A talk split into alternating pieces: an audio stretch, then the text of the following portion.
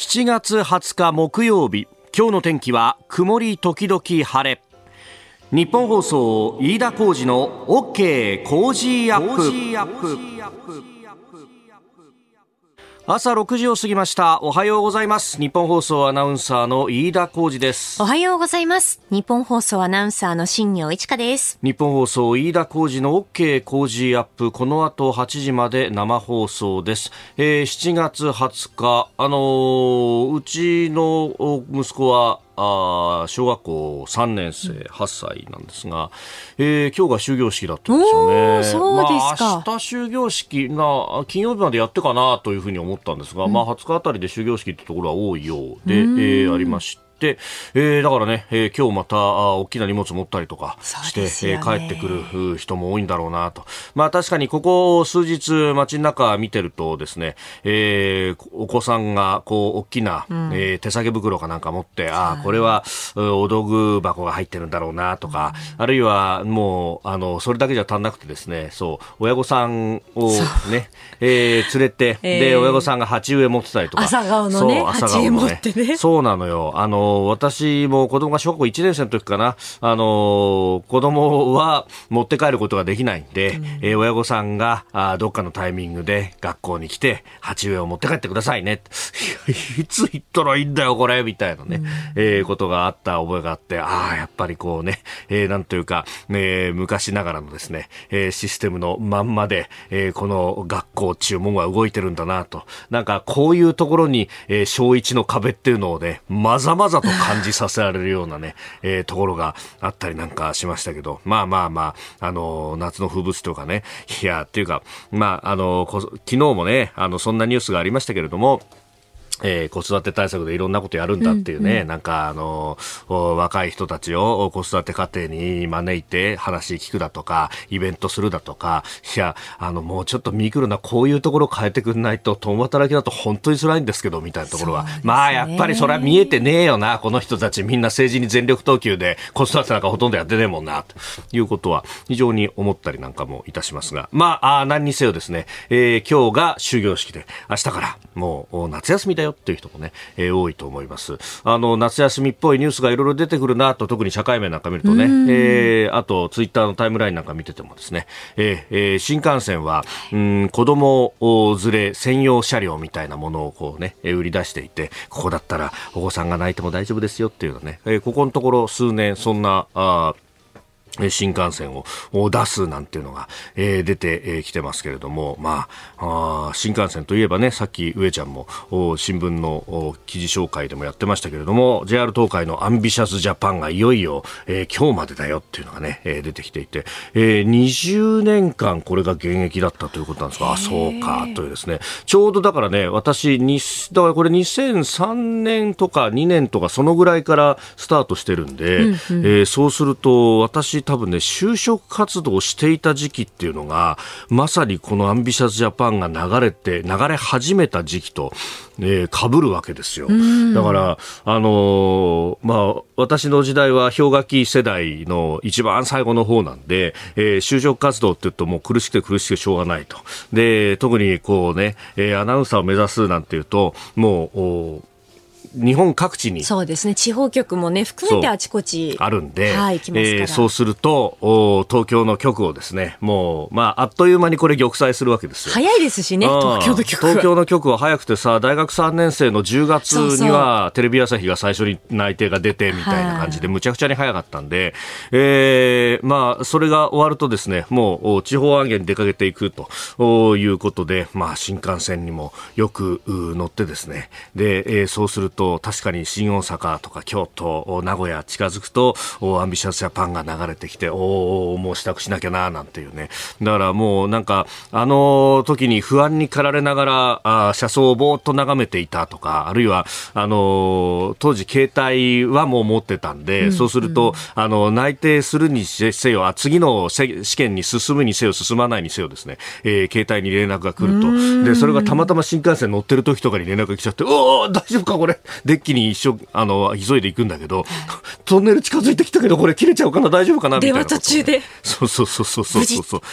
ドキドキしながらね、やってたのなんていうのも含めて、はい、えー、そしてその後会社に入ってからも、まあ、出張っていうとね、うん、えー、東海道新幹線使うことも多くて、この音を聞きながら、なんか、やっぱり同じように不安に駆られながらですね、大丈夫かな、出張先なんか忘れ物してねえかなとかいろんなことを思いながら、えー、乗ってたのを思い出しますけれども、ね、えー、いよいよ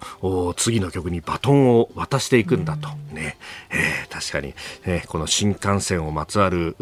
PR のね、え部分っていうのを昔のシンデレラエクスプレスとか、その辺から始まって、はい、いろいろこう時代を彩っていくよなと。まあ、きっとね、あの、今は寂しいんですけど、新しいウーアさんの曲にもですね、えー、そのうち何にもなかったように慣れていって、で、えー、それでまたいそいそと支度をする自分がいるんだなと思うと、ね、えー、新幹線、久しぶりにこの夏休みで使うよっていう機会のある方も多いと思いますけれども、ちょっと耳をそば立ててみると、あ、昔とちょっと違うんだなってことがね、えー、いろいろ出てくるかもしれません。あなたの声を届けますリスナーズオピニオン。この傾向時アップはリスナーのあなた、コメンテーター、私、田新行アナウンサー、番組スタッフみんなで作り上げるニュース番組です。ぜひメールやツイッターでご意見を寄せください。今朝のコメンテーターは明治大学教授で経済学者、飯田康之さんです。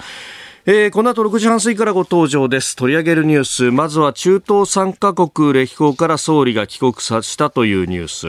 えー、そしてマーケットの情報。まあ、ちょっとね、えー、円安にまた触れているということもございます。えー、そして、えー、マイナンバー問題で個人情報保護委員会がデジタル庁に立ち入り検査をしたというニュースが入ってきています。えー、おはようニュースネットワークのゾーンは、まずは東北の豪雨、秋田県知事が国交省などを訪問し、激甚災害指定要求へというニュース。えー、そしてアメリカ、ケリー大統領特使が中国副主席と会談をしました。えー、キーワード、東京の5つつの選挙区の立候補予定者、あ今まで決まっていなかったところ自民党が昨日発表しております。えー、そして6月の訪日外国人客数207万人ということで、えー、上半期で合わせると1000万人を突破してきたというニュースです。6時21分です。ここが気になるのコーナーです。スタジオ長官隠しが入ってまいりました。えー、今朝の一面トップはバラバラというところであります。朝日新聞、えー、デジ庁に立ち入り、個人情報保護意マイナ管理検査ということで一面トップから展開と。まあ、後ほど、えー、これに関しては今日のコメンテーター、飯田康之さんと取り上げてまいりますね。はい。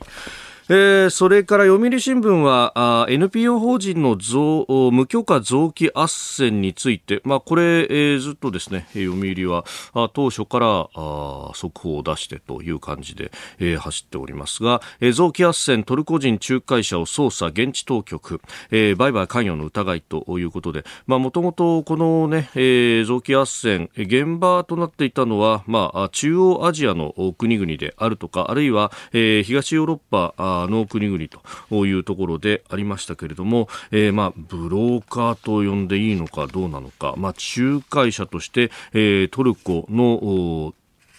男性というところが浮上したようで、トルコ当局が一時拘束に捜査継続中だということが出てきております。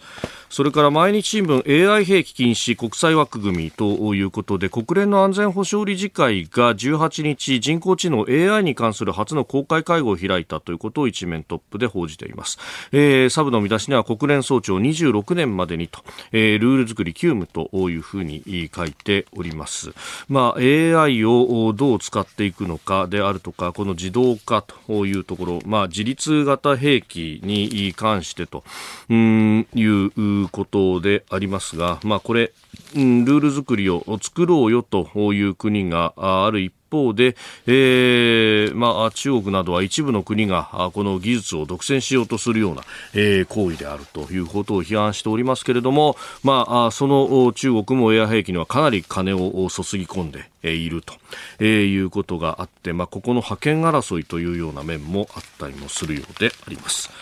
えー、それから産経は奨学金企業肩代わり拡大人材獲得へ激化背景ということで、まあ、奨学金日本の場合は貸与が非常に多いということで、まあ、いわゆるもう学生ローンじゃないかというような、えー、指摘もあるんですが、えー、これを本人に代わって、えー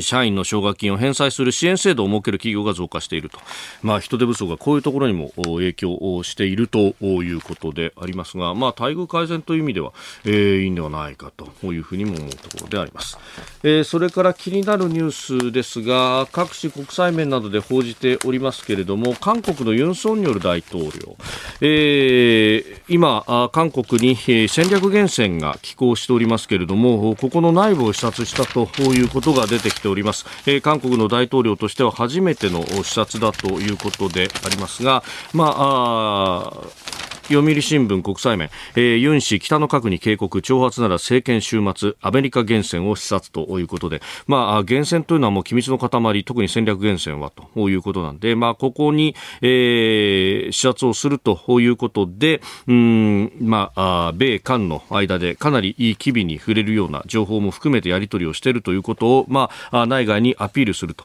まあ、この源泉の機構に関しては昨日もここで申し上げましたけれどもそれそのものがあ Um. 何か戦略的なあるいは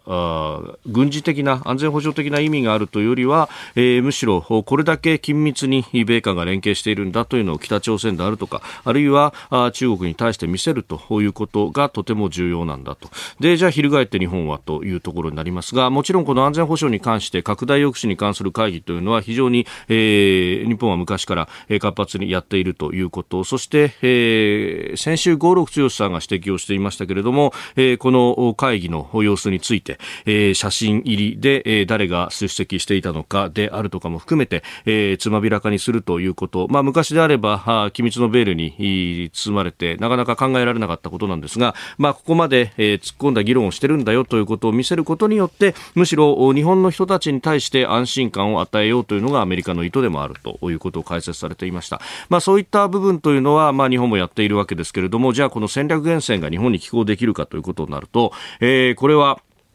え、日本国内の世論であるとか、あるいは、えー、戦略源泉は、まあ積んでるか積んでないかは当然ながらアメリカは明らかにしませんけれども、えー、機能としては、あ海の中から、えー、核を搭載した、あ大陸間弾道ミサイル、まあ、SLBM と呼ばれるものを発射する能力があるというわけでありますんで、じゃあ非核三原則とか、まあそういうことをですね、えー、になってくるところですけれども、まあそういった戦後すぐにできた縛りというものが、かえって、えー、日本の国内の世論を疑心暗鬼にさせたりであるとか、あるいは、えー、日本にはそういった縛りがあるから、日米の、お連携というものにはある一定程度の制限がかかるんであろうであるとか、えー、あるいは日米のここにまあ、感激をつくことができるんじゃないかみたいな、え、想像させることそのものが抑止力にとってはあ非常にまずい状態になるということを考えるとですね、まあ、韓国はこうしてやっていることをじゃあなぜ日本はできないんだろうかというようなことだって議論としては上がってきてもおかしくはないんじゃないかと思います。ここが気になるでした。この時間からコメンテーターの方々ご登場。今朝は明治大学教授で経済学者、飯田康之さんです。おはようございます。おはようございます。よろしくお願いします。よろしくお願いします。さあ、まずは、岸田総理の一連の海外出張、中東3カ国歴訪から昨日帰国してまいりました。まあ、中東、サウジアラビア、UAE、そしてカタールとね、3カ国回ってきましたけれども。うん、はい。えー、まあ、日本のエネルギー政策を考えるとですね、はい、えー、二重の意味で、えー、中東依存、えー、が高まっている状態です。一つは、あ福島第一第一原子力発電所の事故以来ですね。はい原子力発電が止まっている。うんそうすると、一次エネルギー、えー、まあ、もともと一番ベースになるエネルギーというのを、石油、うん、そして天然ガスに頼らざるを得ないんですね。はい。ということで、え中東の依存度が上がっていたところにですね、うん、将来的には、えー、サハリン、えーはい、2の計画で、ロシアから供給するっていうのを目指してたんですが、これもウクライナ問題で完全に頓挫した。はい、えー、この状況で、えー、今、非常にまあ、1970年代ばりに、はい、エネルギーの中東依存が進んでいます。だからこそ、うん、えー、まあ、あの、中東との外交関係重要なんですけれども、はい、これ、もともとを正すとですね、まあ、ロシアもしょうがないですよ。はい、ええええー、日本においてこのエネルギーの石油天然ガス依存というのをどうやっ、まあ、あ落ち着かせていくか。えー、まあ、例えば再生可能エネルギー、そして原子力、はいうん、で、もちろん石油天然ガスという、しっかり3本の足で立つようにしないと、これね、中東との関係強化ではなくて、はい、中東に依存しっぱなしになってしまっては、これ交渉にならないわけですよね。まあ、かといってね、アメリカからじゃあシェールガス持ってくるかっていうと、これもなかなか難しいわけです、ね、まあ、高いですしね、そもそもね。えー、まあ、そうなるとね、えー、次世代エネルギーだとか、あるいは蓄電池が相当いいものが出てくるまでの間っていうのは、これなんとかバランス取る以外に方法がないね。はい、もちろんこれは原子力なんです。うんで、えー、まあね、えー、この原子力発電所処理水の問題については、はい、国際機関であり、まあ、あ国際機関も、まあまあ、これはもう放出、はい、ゆっくりとしていく。で、えー、世界中どこの原発だって、えー、この処理水は海洋放出するわけです。で、これについて、えー、まあもちろんですね、現地の漁協としては、はい、いわゆる、えー、工学的な安全性よりも、どうやって風評被害を広げないのか、はい、えー、そういったところについての保証であったり、または広報活動が必要になっていくんじゃないんでしょうか。ここでポッドキャスト YouTube でお聞きのあなたにお知らせです。ラジオ局日本放送飯田浩司の OK コージーアップ週末増刊号を毎週土曜日の午後に配信しています。1週間のニュースの振り返りニュースの予定やコメンテーターのラインナップをご紹介しています。後半には Cozy up コメンテーターがゲストと対談するコーナー。今月はジャーナリストの佐々木俊尚さんと北朝鮮による拉致被害者家族連絡会代表の横田拓也さんに登場いただきいまだにすべての拉致被害者が帰国していないこの問題について伺っていきます。週末もぜひチェックしてください。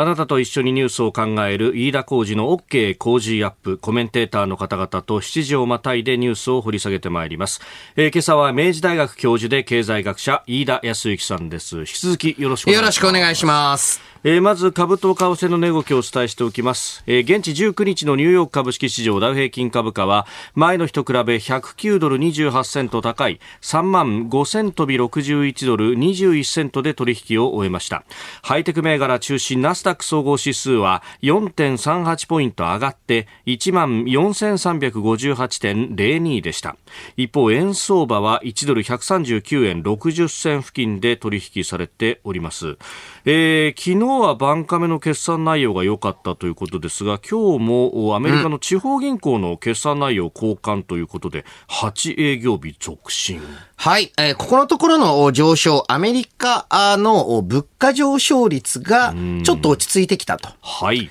えー、物価上昇がこれ以上続くようでしたら、あやはり再度の利上げ、しかも年内にもう2回利上げをするんじゃないか、という予想強まっていたんですけれども、はいまず、一般の商品の価格のインフレ率が、まあ、2、3%まで下がってきた。はい。で、今まで一番高止まりしてた家賃もどうも頭打ちになってきたと。えー、いうことで、これはそんなに利上げ激しいのないんじゃないと。なるほど。言うと安心感は広がりますね。ああ、これ、そうするとね、なんかアメリカ、いい具合に軟着陸しにかかってんのかなという、どっちなんでしょう？そう、願いたいんですけれども。まだそこまではいかない。何よりもですね、えー、必ずこういう時って、えー、はい予想外のアクシデントが起きたりするんで、んえー、まだまだ予断は許さないですけれども、はい、一方で、えー、同時に日本円についても、はい、非常に落ち着きを取り戻す値動きになってます。なんか円ドル相場一時期145円までいって、うん、これが135円ぐらいまで戻って、うん、で、今139円60銭と。はい、これ一つ一つを、まあ、日銀の上田総裁発言と結びつけて語る人がいますけれども、はい、えー、こんなね、はっきりとした理由で為替レートなんて動いてやしないんですよ。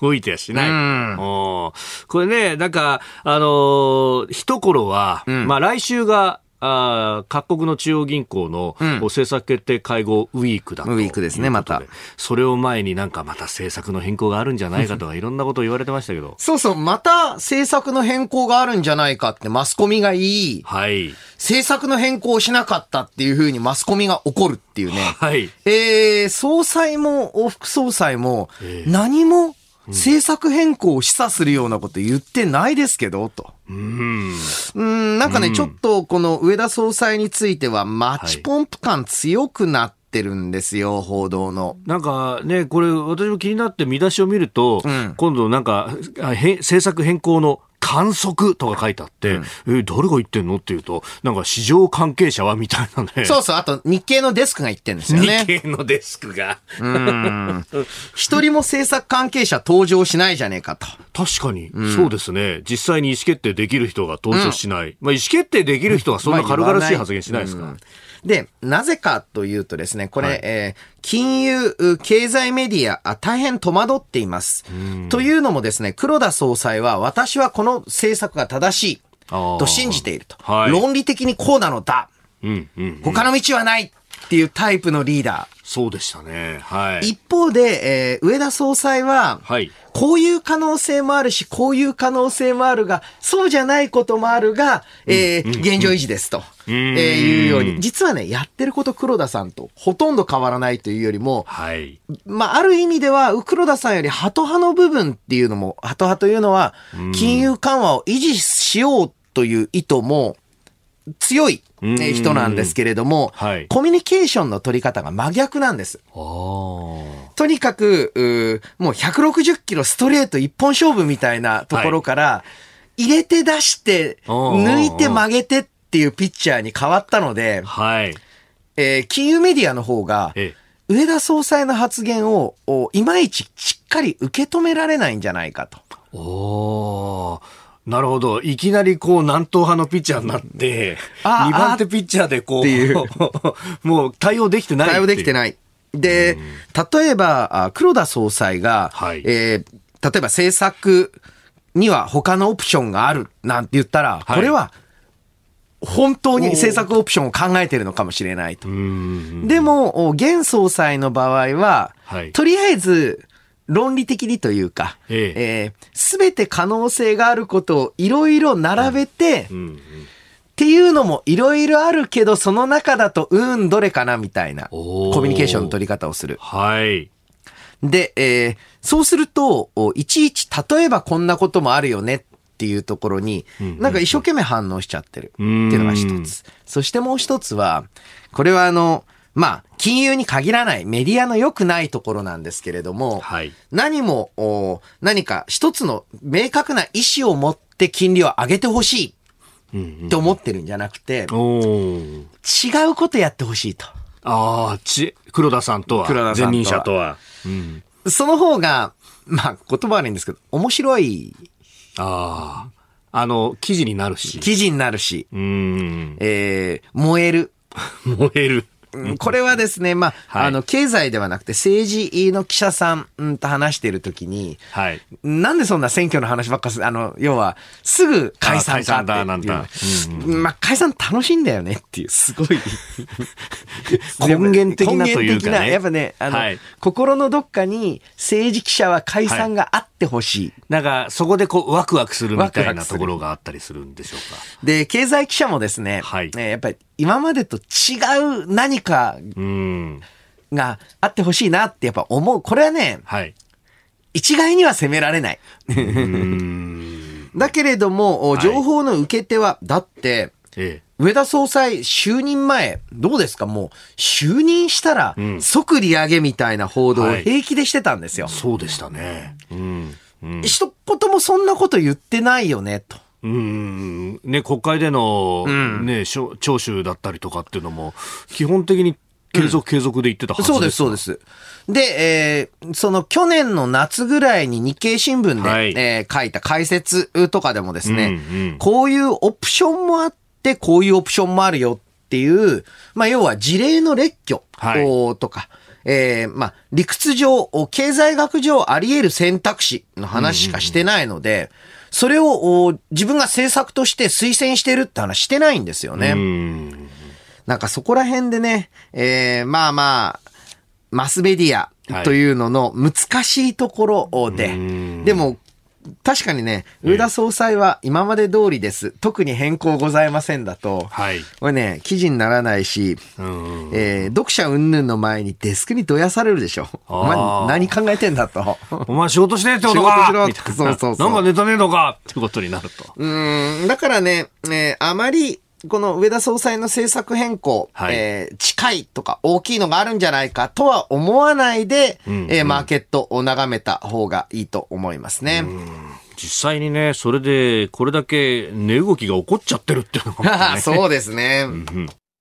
さあ、ニュース7時またぎ、7時の頭取り上げるニュース、こちらのニュースです。マイナンバー問題で個人情報保護委員会、デジタル庁に立ち入り検査。今後デジタル庁において、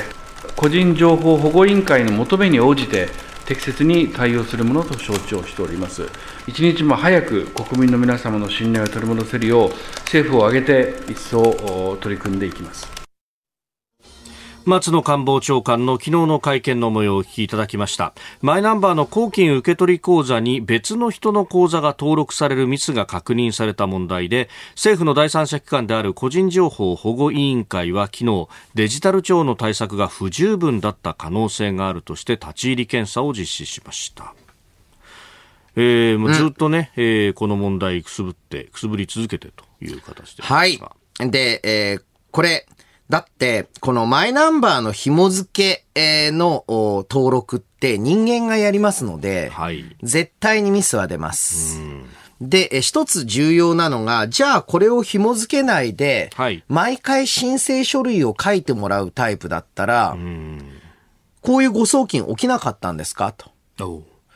口座番号をミスった。あ口座番号を判読をミスった。はい。えー、まあ、いろんなミスってのはどこの段階でもあり得るんです。うん、で、むしろ今後こういうミスというのを減らしていくために、マイナ、あマイナンバーと口座情報の紐付けが必要なんですよね。一回、一人一個、例えば、えー、まあ、私、例えば、飯田康之、何年何月何日生まれっていう人、はい、もしかしたらバッチリ同じ人いるかもしれない。うんうんうんうん。うってだった時に、今、あ、はい、大抵まあ、あの、例えば、カードの紹介とかでも、おお名前をそうですね。で、次、生年月日お願いします。この二つで確認してるじゃないですか。はい。この組み合わせって意外と危ないんですよ。だからこそ、マイナンバーと名前と王になったら、これが被るってことあり、あの、同じになる人っていうのは絶対いないわけです。ああ、個人個人にそれぞれ番号が振り分けられてますもんね。はい、だからこそ、こういうミス将来的にはなくなっていく。うん、じゃあ、どうやってこのようなミスを減らしていくか。というか、紐付けのミスに気づいていくか。もちろんですね、はい、えー、真摯に、えー、調査をするのも必要ですけれども、みんなで確認するっていうのがいいんです。うんうん、これ、えー、まあ、それこそですね、この口座情報の紐付けをして、はい、間違えて振り込まれた人は、届け出ていただいたら、あげますよと。差し上げます。間違えて振り込んだ分。そして振り込まれなかった方は、それを申請していただければ、えー、謝罪のお金も乗せてお支払いしますってやると、全員が調べるんですよ。なるほど。自分の口座について。で、これはですね、まあ、あの、ものすごく有能な人が一生懸命調べたり、コンピューターのシステムを組んで調べるよりも、はい、全員が自分の番号と自分の紐付けについて、1億2000万人がみんなで調べたら、はい、一番正確になる。一番が綺麗に、まあ、あの、型がつく。はい。だからこそ、これもちろんね、えー、まあ、デジ庁の、デジタル庁の様々なシステム、ちょっとミス多いのは確かです。えー、だけれども、最初、新しい制度って必ずミスがあって、で、それに気づくためには、はい、国が全部やってくださいではなくて、自分自身が調べれば、うんうんうんうんこれ OK ですよね。口座情報とマイナーが結びついてるかどうか自分でちょっと調べる。いや、こんな銀行使ってないですよ。それでいいわけです。で、そしてもう一つ国は、すごい大きなシステムを組んで、またそのシステムを外注して、その外注先が下請けの下請けの下請けの下請けのってやるぐらいだったら、むしろ個人個人が自分についてチェックをしていくような、誘導を張る、インセンティブをつけるこういった姿勢が重要なんですよね。でね、間違いがあったら、あ、すいません、間違えてました、直しますっていう、うん、なんか、行政ってものは間違いなんかないんだ、君。君が間違ってんだ、みたいなことを やられると、ね、最初の頃、こので、マイナンバーの問題も、そうやって剣もほろろにやられたっていうのが、結構問題をこじれさせたんじゃないかっていう指摘がありますね。まあ、そうなんですよ。あの、情報発信が非常に悪い。はいだからこの問題を悪化させたっていう側面はありますよね。でももうこれから先こういうこうシステムをどんどん使わ使っていくことになるってことは、うん、その政府全体のあるいは行政全体もこちょっと考え方は変えなきゃいけないかもしれないですね。そうなんです。で、やはり行政全体を効率化していく、今のまま、うん、あやってたって、はい、おそらくマイナよりもずっとと多くのミス出てたはずなんです。ただあ、そのミスが全部現場対応をしていたと。はいえーで、そのミスの数が集約されていなかった。ね、保険証の不正利用とかもですね、はい、えー、まあ、ほとんどザルだったと。えー、ね、やっちゃ絶対いけないですけれども、えー、学生の頃友達の保険証で病院にかかりましたなんて人もいるんじゃないんでしょうか。ね、そういったものを、まあ、このマイナンバー保険証というのも防ぐことができる。はい、そうやって行政って効率化されていくものなんですよね。おはようニュースネットワーク。東京有楽町日本放送キーステーションに全国のラジオ局21局を結んでお届けいたします。時刻は7時11分を過ぎました。おはようございます。日本放送アナウンサーの飯田浩二です。今朝のコメンテーターは明治大学教授で経済学者の飯田康之さん。取り上げるニュースはこちらです。秋田県知事国土交通省などを訪問し激甚災害指定要求へ。秋田県の佐竹知事は昨日の災害対策本部会議後今月26日水曜日に国土交通省や農林水産省総務省などを訪問する考えを明らかにしました。大雨被害の復旧復興に向けた支援とともに復旧にかかる費用を国が負担する激甚災害への指定を政府に求める考えを示しております。農業関係の被害面積が昨日の午前10時の時点でおよそ3000ヘクタールということでありまして、まあ、深刻な被害になっております。そうですね。かなり広範囲にわたって冠水があったようで、はい、秋田市のどの地域か、私あの、ここ土地勘がないのでわからないんですけれども、はい、まあ3万2千世帯の住宅に被害が出たようだというところなので、まあまさにこれは激甚災害以外の何者でもないと思うので、まあその指定も時間の問題だと思うんですけれども、はい、えー、これまああの、まあ農産、えー、農業生産だけではなくて、えー、秋田はですね、はい、ここのところ、まあ、秋田と言いますか、秋田山形の、えー、東北の日本海側はですね、はい、この製造業の立地点、つまり、はい、工場の、えー、まあ、国内回帰先としても注目されていたところなので、そういったあ工業地域、えー、というのにどのような被害が及んでいるのかあというのもちょっと知りたいですよね。うん。まああね、これ、日本各地、太平洋側は暑い日が続いておりましたけれども、うん、九州と、そしてこの東北と、まあ確かに2つともね、結構ここのところ工場が立つっていうのがニュースになるところですよね。しかし今年に限らず、ここ数年間、はい、やはりですね、夏の豪雨の規模感というのが、ちょっと変わってきたところがあります。うんなので、えー、これ、まあ、国土について、どう考えていくのか、はい、防災について、どういう備えをしていくのかというのが、ちょっと10年前とは違う常識で考えないといけない。まあ、1時間にこのぐらいの雨量だから、えー、まあ、この排水量だったら冠水しないとかっていうのを綿密に、まあ、えー、国交省、はい、また国交局等、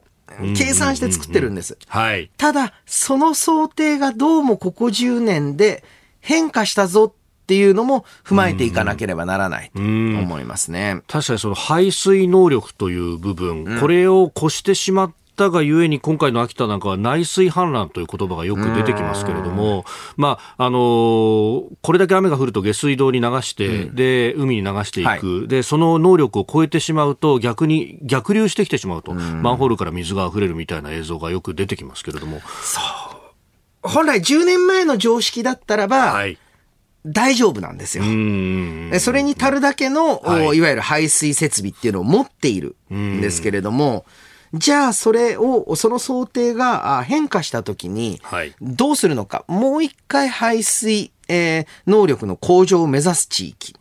で、え人口はもう日本減ってきます、はい。そうではなくて、なるべく、このエリアは、低層住宅建てないでねっ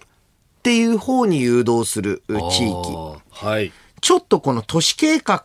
というののアップデートを必要な時期に来てると思うんですね。あ今までは、まあ、ある意味自由に住むところを選んでとか、できたけれども、まあ、その部分のこの、なんというか、仕組み作りって、うん、あの、東日本大震災の後、復興の計画で、え低い土地、特に海の近くは、ここはじゃあ人は住まないけれども商業エリアにしましょうとか決めたじゃないですか。はい、ああいう感覚になっていくわけですかね。まあ、そうですね。で、えー、日本の場合はね、とはいえ、はい、とはいえ住む人もいるみたいなのをやっぱ避けられないところがあるんですけれども、一方で、えー、昔からヨーロッパはかなり厳密な土地利用規制を引きます。で、えー、要はですね、はい、ヨーロッパの都市の成り立ちっていうのは、お城、城壁に囲まれたお城があって、うんはい、その中で、ここは何のエリア、ここはどういう人が住むエリアっていうのを決めていかないと、その、この壁に囲まれた中で土地割りできないんですよね。ああ、城壁の中っていうかなり限られた土地をどう分けるかっていう話だったわけですか？で、例えば日本も、はい、皆さん、あの、古い、えー、うんうん、まあ、でっかい藩があったところは、はい、えー、ですよね。今夜町、両替町とかっていうふうに、はい、ね、えー、高城町とかっていうのをちゃんと並んでますよね。確かにそうっすね。おたんす町とかね。で、えー、まあ、あれもやっぱり、地域がもうガチッと決まっちゃってるから、はい。あのー、細かく、しっかり決めないと持たない。ここは何屋さんのエリアとかそういうところですね。で、ここに道を通してとか、ここ堀でとかっていうのがあるんですけれども、はい、この日本の特に近代以降、あんまり考えないでも都市を作れた。はいえー、さらに言うと、スプロール化して成長していく中で、うん、まあ好きなところに住みんしゃいで、まあある意味、持っちゃってたんですよ。一時的に。で、これはね、人口減少によって、はい、このインフラの整備をもうこれ以降しませんっていうエリア。はい、で、そこから、えー、まあ、強制移住はできないんですけれども、ゆっくりと移住をしたり、または、えー、住むエリアっていうのを、まあ、要は、市街地っていうのをどう狭めていくかっていうのが、えー、これから重要になってくると思います。えでは続いてのニュースこちらです。アメリカケリー大統領特使が中国の副主席と会談。中国訪問中のアメリカのケリー大統領特使気候変動問題担当は昨日、えー、北京の人民大会堂で関西国家副主席と会談し気候変動は普遍的な脅威であり外交問題とは切り離して扱うべきだと伝えました。その上で気候問題の解決には両国が一丸となって取り組む姿勢があると指摘しております。とと世界で、えー、二大あんまり気候問題に対応しているとは思えない国同士が、はい、会談をしていると。え実際ですね、えー、GDP あたりの、はい、CO2 排出量、えー、つまりは、例えば1兆円の GDP を作るためにどのぐらい CO2 を排出するか。はい。まあ突出して高い、つまりは、えー、たくさん CO2 を排出するのは中国ですよね。で、えー、主要先進国の中では、はい、やっぱりアメリカなんですよ。おまあ、ありていに言うと、燃費の悪い2カ国ですか？そう、燃費の悪い2カ国、うん、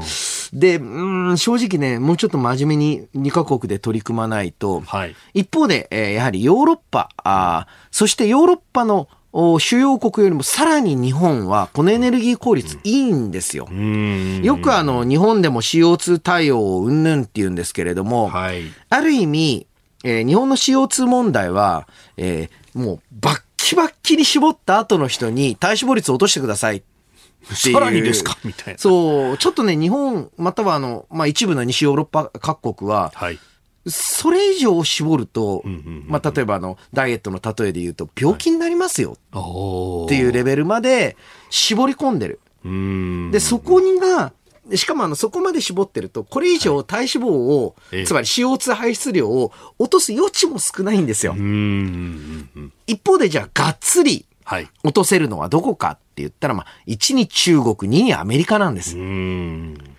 で、この2カ国が何とかしてくれないとなんですが、ええ、で、えー、この2カ国ともにちょっとね、えー、アメリカ、現政権は前のめりですけれども、はい、まあ、中国はこれ経済成長を犠牲にするぐらいだったら絶対やらないですよね。で、しかもその経済もちょっと変調をきたしてますもんね、今ね。あの、まあ、これは半分冗談、半分本気で言うと、中国の景気が悪いと、はい、CO2 排出量がやっぱ減りますからね。ああ、なるほど。確かに工場を止めるとね、青空が戻ってくるみたいな。そうそうそう。大規模イベントの時はそんな話がありますからね。中国ね、あの、言ってやりゃいいんですよ。ええ、ああの中国はですね、うん、えー、GDP 比 GDP の成長率を落として、世界ね、えー、CO2 問題に世界で一番貢献していますって。逆説的な。いやでも、この米中関係で見ると、うん、まあ、このね、ケリー氏は外交問題とは切り離してみたいなことを言いますが、はい、もう、あの、いろんな分野で角突き合わせてますもんね。そう。ただやっぱりですね、この環境問題もそうですし、はい、あとは商品の取引についても戦略物資じゃないもの。こういうところは別にね、はい、あの、旧米ソほどの対立状態ではないので、握れるところは握っていくそういった対応も必要だと思いますね。うんえー、まあケリー氏は気候変動は普遍的な脅威だということ、うん、まあ、前日には李強首相や王毅政治局員らと相次いで会談をしているということであります。うんえー、この時間、まあ、激甚災害して、えー、とうとうというところ、大雨に関するニュース、都市計画、そして、えー、アメリカ、ケリー特使、中国訪問というニュースを取り上げました。続いて、教えてニュースキーワードです。東京5小選挙区の立候補予定者。次の衆議院選挙に向けて自民党は一時公明党と擁立を目指し両党が対立する要因となっていた東京28区を含む5つの小選挙区の立候補予定者を決定しました。自民党は10増10減の対象となる15の都県134選挙区のうち公明党が擁立する選挙区を含む133で対応を決め決まっていないのは神奈川4区のみとなっております。えー、東京28区は安藤隆夫さんという方。はい、えー、まあ、練馬区の一部ですよね。で、えー、うん、まあ、練馬区、まあ、28区ということで、えー、やはり公明党、まあ、支持者も多い。はい、だから小選挙区での擁立を、ということだったんですけれども、うん、まあ、ここはあ自民党が押し切ったあというところがあると思います。はい。えー、やはりですね、そしてその一方でまだ、あまあ、ほぼ唯一決まっていない神奈川4区。うんこれはですね、えー、現在の支部長がですね、えー、まあ、ずっと選挙に、はい、いわゆる小選挙区では落選を続けてるんですね。うんはいでも、まあ、ここのところ自民党選挙強いので、えー、えー、比例枠たくさん持ってると。あと他の人は大体まあ小選挙区で取っちゃってる。はい。なので、えー、まあ、今まで正確な数字忘れましたけれども、4回、ないしは5回連続、比例復活での当選。はい。しかも前回は、えー、小選挙区で3位で当選っていう状態ですので、うん。はい、ちょっとそれはいかがなものかと。うん、おで、やはり、政治家、もちろん比例も重要なんですけど、はい、ちゃんと選挙区で支持されているからこそ、うん。まあ、えー、議員の資格を得ているんだと。ええ、ということで、えー、神奈川4区については、うん、まあ、重複立候補しないならば、あ今回も小選挙区で押そう。ということなので、はい、えー、これはあの、現職、山本氏は、かなり厳しい情勢だと思います。これまでその選挙区で勝ったことがない。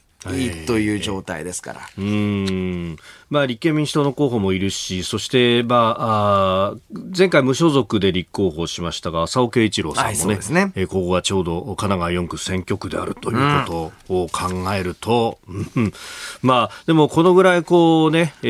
ー、比例復活続けてる人に関してはっていうのは、まあ、厳しく。そうですね、県連によって方針違いますけれども、はい、小選挙区で2回続けて落ちたら、うんうんうん、あ復活していたとしても、支部長は譲るということが、あケースが、比較的多くなっています。で、えー、まあそれはですね、2回続けて選挙区で負けるのであれば、ちょっと厳しいと。で、3回続けて敗れるようであれば、これはちょっとその選挙区では、まあ例えば相手候補者が強すぎるとか、はい、またはその自民党の候補者にちょっとその地元への浸透が足りないということで交代しよう。えー、ということになるのかなと。あとはね、えー、はい、東京8区、杉並ですね。はい、えー、えー、こちらだとね、えー、霞が関のアルファツイッターと呼ばれる、はい、えー、霞が関の、まあ、あの、若手の、えー、女性官僚として、まあ、最も有名だった角弘子、はい、えー、さんがですね、えー、出馬で、結構昨日はね、ツイッターがみんなも盛り上がってた。もう政党関係なく、うお出るんかいみたいな。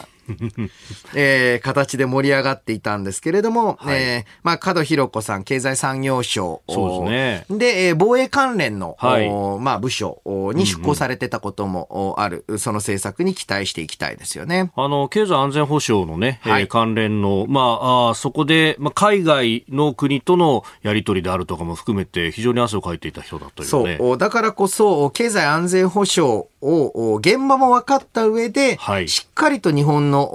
まあ、安全保障についてコミットしてくれる人としてね、うんうん、どういう政策を出すのかっていうのをこれから見ていく必要があると思います。うん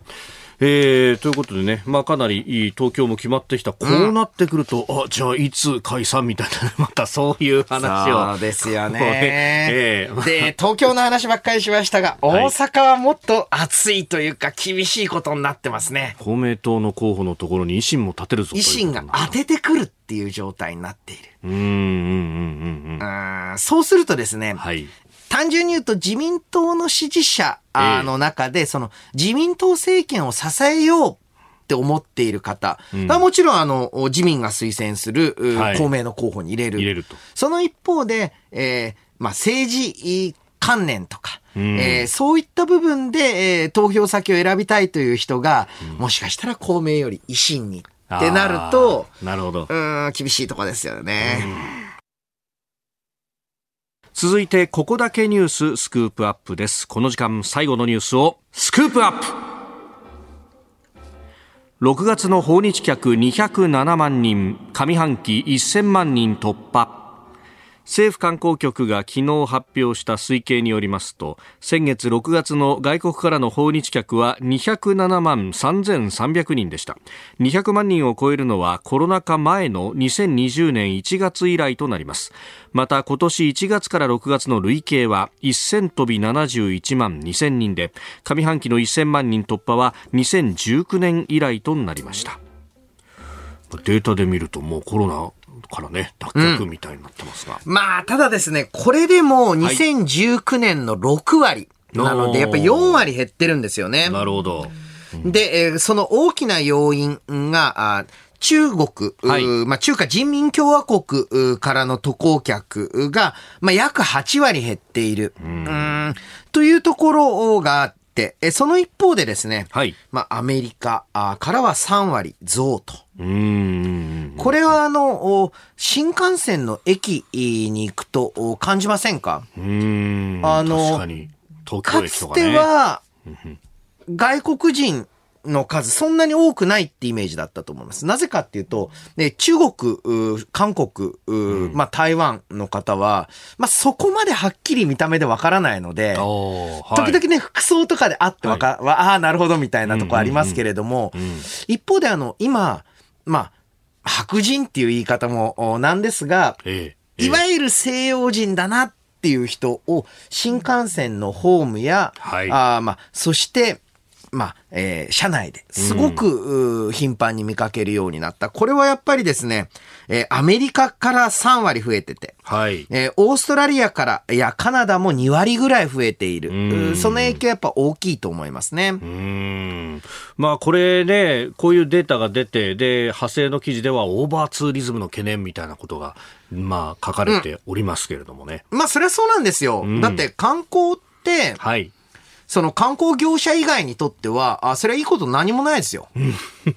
まあ混雑するし。混雑するだけなんです。はい、だけれども、どうやってその地域に、その観光を通じて、えー、まあ、お金を入れていくか。まあ、外貨獲得っていうとなんか国単位みたいですけれども、はい、地域にとっての外貨獲得手段として、観光っていうのは極めて重要だと。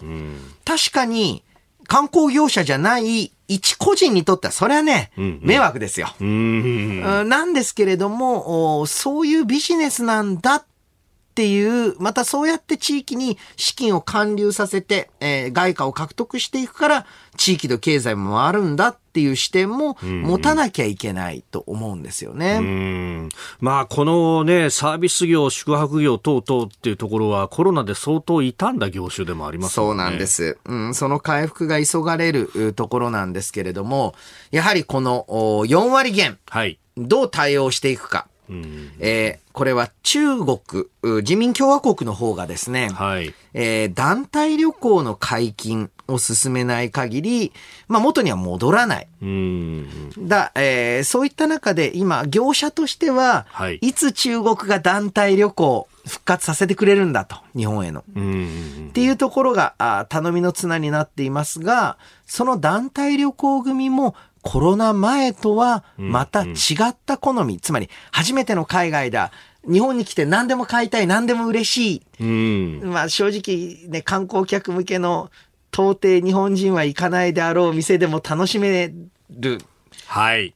ええー、この寿司はぼったくりではないかという値段でも買ってくれるっていうお客さんは、はい、正直、だんだんと減っていく。えー、正直、そんなビジネスやってたら、これからの観光戦略、観光業界で生き残っていけないと思います。これからどうやって旅慣れた。うんえー、まあ、大人のって言ったら変ですけれども、えー、まあ、海外旅行初めてじゃないよっていうお客が納得の観光を楽しんでもらえるか。はい。その意味で、今、あアメリカ、またはカナダからの家族連れ客というのが増えてきている。彼らはですね、えー、アメリカ国内、えー、だけではなく、いろんなところ旅行行ってます。はい。そのお客さんたちが楽しい、面白い、そして、えー、値段面で納得できるっていうものを提供していくことが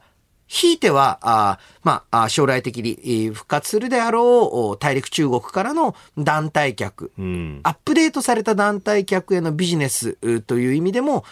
いい準備になるんじゃないですかね。うん今、人手不足が言われている中で、このね、観光業に関しても、なり手が不足していてっていうことが言われますよね。うん、これはもうしょうがないですよね。うん、どうやって、え省力化できるところをしていくか。はい、えと、もう一つは、はい高く取りましょうと。つまりはあ、この人手不足に人を買い負けない。はい、えー、だけの給料を高あ払えるような観光業にしていかなければいけない。えー、実際、まあ私あの、海の方が好きですけれども、はい、えー、沖縄本島といい、離島部といいですね、ホテルの値段が、まあ、体感として、10年前に比べて3倍から4倍、3まあ4倍は嘘だな、えー、3倍近くになってるイメージです。えっ？て思います。まあ実際にはね、すべての割引が効かなくなってる。っていうだけだったりするんですけど。なるほど。正規の値段は今までもそう今までも高かったらしいんですけど、ね、一切割引しなくなってる。はい、えー、しっかりとね、料金を取れるようにしていく。はい必要あるんじゃないんでしょうか。うんえー、スクープアップ6月の訪日客数のお話そしてまあ今後の日本の観光業というところをお話しいただきました。あなたと一緒に作る朝のニュース番組飯田浩二の OK コージーアップ。ニッポン放送の放送エリア外でお聞きのあなたそして海外でお聞きのあなた。今朝もポッドキャスト YouTube でご愛聴いただきましてありがとうございました。飯田浩司の OK Cozy up。東京有楽町ニッポン放送で月曜日から金曜日朝6時から8時まで生放送でお送りしています。番組ホームページでは登場いただくコメンテーターのラインナップや放送内容の原稿化された記事など情報盛りだくさんです。また公式ツイッターでは平日は毎日最新情報を配信中。ぜひチェックしてみてください。そしてもう一つ飯田浩二アナウンサーが「夕刊富士」で毎週火曜日に連載中。飯田浩二の「そこまで言うか」こちらもぜひご覧になってください。